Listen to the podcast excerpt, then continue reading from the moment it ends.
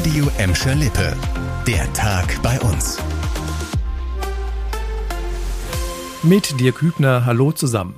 Kaum eine Branche ist so stark vom Corona-Lockdown betroffen wie die Gastronomie.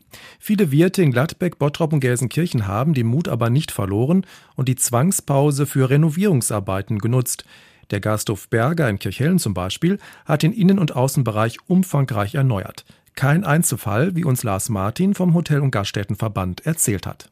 Im Tagesgeschäft sind solche Arbeiten ja oft schwierig. Man will den Laden ja nicht unbedingt äh, über einen längeren Zeitraum komplett schließen, so dass das recht große Zeitfenster nun zumindest in dieser Hinsicht optimal war.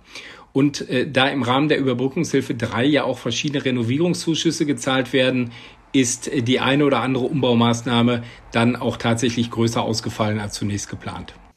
Nach über sieben Monaten Lockdown dürfen Restaurants, Cafés und Kneipen bei uns seit Pfingsten wieder öffnen, wenn auch erstmal nur draußen. In Gladbeck und Bottrop könnte im Laufe der kommenden Woche auch die Innengastronomie wieder aufmachen. Dort liegt die 7-Tage-Inzidenz jetzt unter der Schwelle von 50. Wir bleiben beim Thema Corona.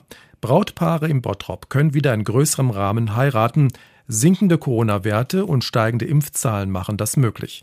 Ab sofort darf die Hochzeitsgesellschaft im Trauzimmer des Bottropper Rathauses aus zehn Personen bestehen.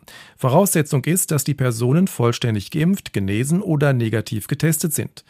Aus Gründen des Infektionsschutzes durften bislang nur das Brautpaar und zwei weitere Gäste bei der Hochzeit auf dem Standesamt dabei sein. Und auch aus der Wirtschaft gibt es gute Neuigkeiten.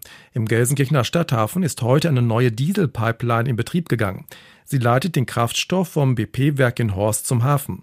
Bislang wurde er mit Schiffen transportiert. Die neue, rund anderthalb Kilometer lange Leitung soll laut BP bis zu 1100 Schiffsfahrten im Jahr ersetzen und damit CO2-Emissionen senken. Der Energiekonzern investiert insgesamt 45 Millionen Euro in den Gelsenkirchener Stadthafen. Bis Ende des Jahres wird beispielsweise eine Verladestation für Kesselwagen gebaut. Damit sollen Diesel- und Flugkraftstoffe statt mit Lastwagen demnächst verstärkt mit dem Zug transportiert werden. Außerdem werden drei neue Tanks gebaut. Laut BP sichere die Millioneninvestition in Gelsenkirchen die Versorgungssicherheit in ganz Nordwesteuropa und entlaste die Umwelt.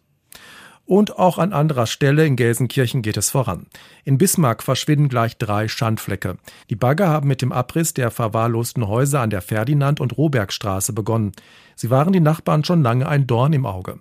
Die Gebäude waren heruntergekommen und das Umfeld vermüllt. Die Stadt Gelsenkirchen kämpft seit Jahren gegen Schrottimmobilien und hat auch schon über 50 Häuser gekauft.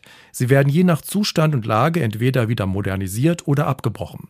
Die freien Flächen können dann wieder bebaut oder als Freifläche genutzt werden. Bund und Land unterstützen das Ganze mit 12 Millionen Euro. Für Schalke und die Bochumer Straße hat die Stadt Gelsenkirchen weitere rund 2 Millionen Euro bewilligt bekommen. Das war der Tag bei uns im Radio und als Podcast. Aktuelle Nachrichten aus Gladbeck, Bottrop und Gelsenkirchen findet ihr jederzeit auf radio und in unserer App.